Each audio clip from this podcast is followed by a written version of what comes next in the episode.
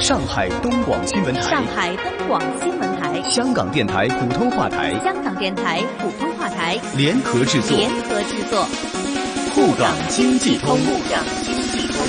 上海、香港、长三角城市群、粤港澳大湾区，以及关注沪港经济发展的海内外听众朋友，欢迎您在每周同一时间收听由上海东广新闻台、长三角之声、香港电台普通话台联合制作的沪港经济通。大家好，我是上海东广新闻台长三角之声的主持人高松。大家好，我是香港电台普通话台的主持人刘明正，很高兴能够在节目当中为大家分享最新的香港及粤港澳大湾区城市群的资讯，并且与大家一起关注上海大都市圈以及长三角城市群的发展现状。让我们马上把时间交给高松，介绍本周上海方面的经济焦点。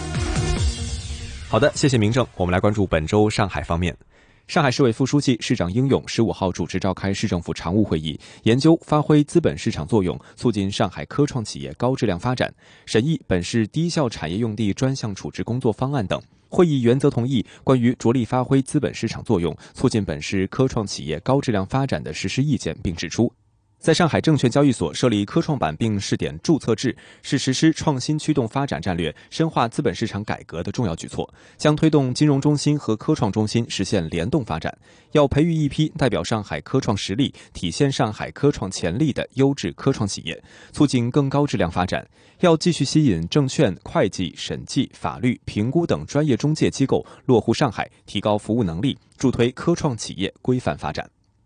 近日，国家外汇管理局上海市分局发布进一步推进中国上海自由贸易试验区外汇管理改革试点实施细则四点零版，从简政放权、贸易和投资便利化、总部经济发展、离岸金融服务四个方面，为上海自贸试验区创新试点增加新动能。四点零版发布后的首个工作日，首笔业务正式诞生。根据实施细则，原先需要至国家外汇管理局上海市分局办理货物贸易外汇收支企业名录登记等业务，现允许自贸区内主体在线上申请。这也是外汇局简政放权、优化企业营商环境的又一有力举措。从线下到线上，企业足不出户就能拿到用户名，随后便能完成外汇的收付款，高效便捷之余，也大大减少了企业的缴底成本。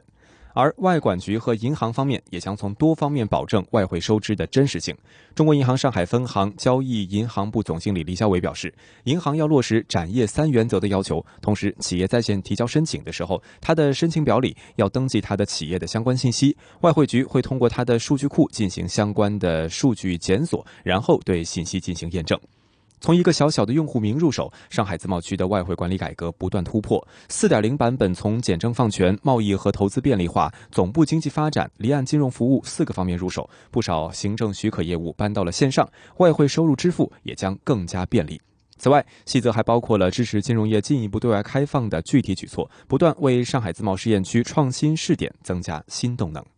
好的，以上就是本周上海方面的经济焦点，把时间交给香港的主持人。谢谢，让我们来关注到在香港方面，有一项最新的研究报告显示，预计将会在二零二一年，使用流动应用、云端、物联网、人工智能等科技打造的数码产品和服务将会占据香港 GDP 的百分之六十。零售业是香港经济的重要支柱之一，面对数码转型的大趋势，业界正在为零售和市场营销两方面融合数码科技。也为商家和顾客带来崭新并且可靠的零售体验。以 AI 科技推荐符合顾客口味和需要的产品或内容，就是其中一个为人熟悉的零售业数码转型例子。而品牌也会运用 AI 科技系统来分析消费者的数据，包括顾客的性别、年龄层、职业等等的资料，以及他们的喜好变化，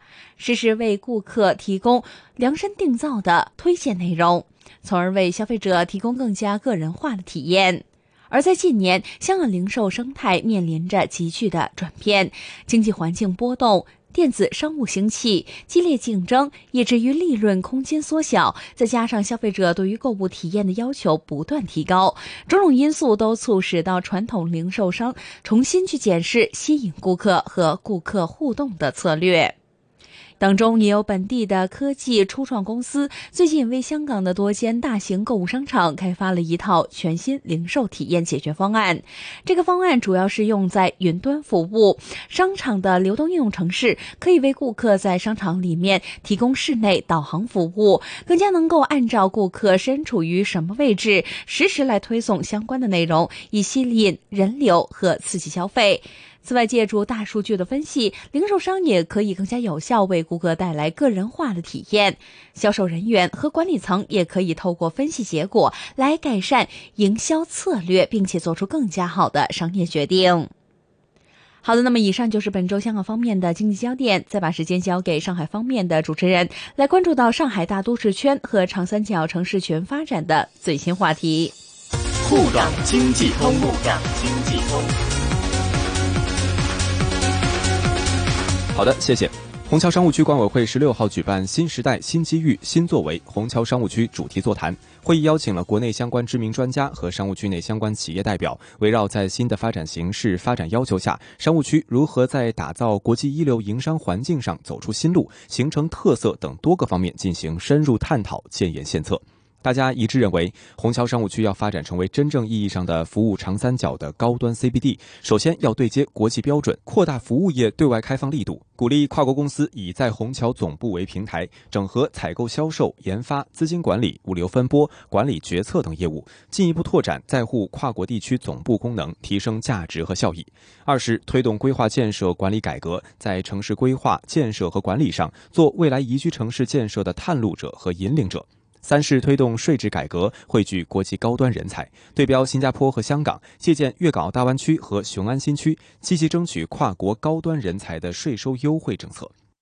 七月十六号，闵行南虹桥发布“虹桥之河”战略，一举推出近百万平米五 A 甲级写字楼及上万亩可开发空间，一批长三角企业的重大项目签约落地。超境集团、邓禄普等十一家战略合作伙伴共签约三十二个重大项目，预计投资总金额达到二百九十四亿元。来自苏州工业园区的新能源企业协鑫发展控股有限公司产业发展部总监石准表示，公司计划将总部基地迁入虹桥商务核心区。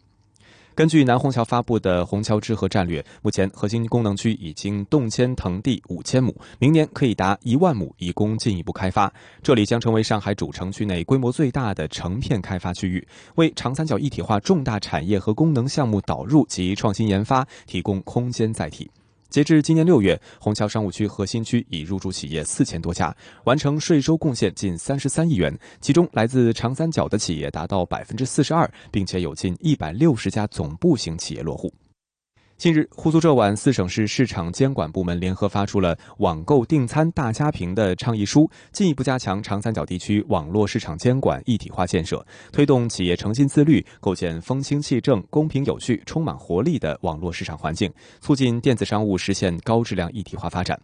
好的，以上就是本周上海大都市圈和长三角城市群的最新话题。再请香港主持人为大家分享粤港澳大湾区的相关发展。好的，谢谢。让我们来关注到在大湾区方面。作为和深圳同期设立的中国首批经济特区，汕头四十年来发展不尽人意，所以也被称为“失落的经济特区”。人均的 GDP 不足深圳的七分之一。当地的政府近年也致力于规划高速交通网，今年更加投资一百二十亿元人民币来推荐基建，推动二次创业。现在计划对接粤港澳大湾区资源，来推出补贴，吸引港澳人才，为经济发展重拾动力。汕山铁路联络线去年底开通，汕头首次融入全国高铁网。目前除了广梅汕铁路、汕山铁路以外，时速三百五十公里的汕汕铁路，也就是汕尾去汕头，也正在建造当中。有当中人员介绍，汕汕高铁二零二二年建成之后，可以实现汕头和珠海以至于香港两个小时通达。市政府还和香港招商局开展战略合作，加快广澳港区，也就是位于汕头市南区打好岛南端广澳湾内的建设，以至于打造东南沿岸一吨枢纽大港。其中有三条建设当中的高速公路，连通了粤港澳大湾区南、中、北的区域。市交通运输局规划建设科副科长介绍，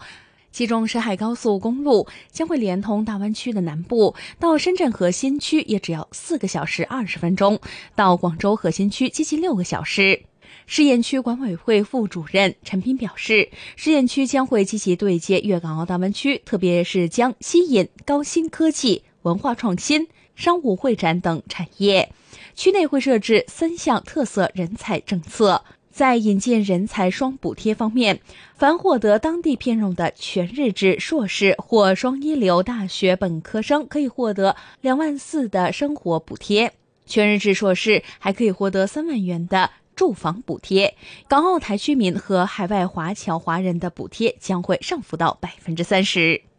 好的，那么以上就是有关于粤港澳大湾区城市群发展的最新分享。我是香港电台普通话台的刘明正，再次请出上海东广新闻台的主持人。谢谢明正，也谢谢大家。每周同一时间，在香港电台普通话台易线金融网节目和上海东广新闻台长三角之声中国城市群栏目共同关注沪港两地经济交流。我们下期节目再见，下周见。沪港经济通，沪港经济通。上海东广新闻台、香港电台普通话台。联合制作，联合制作。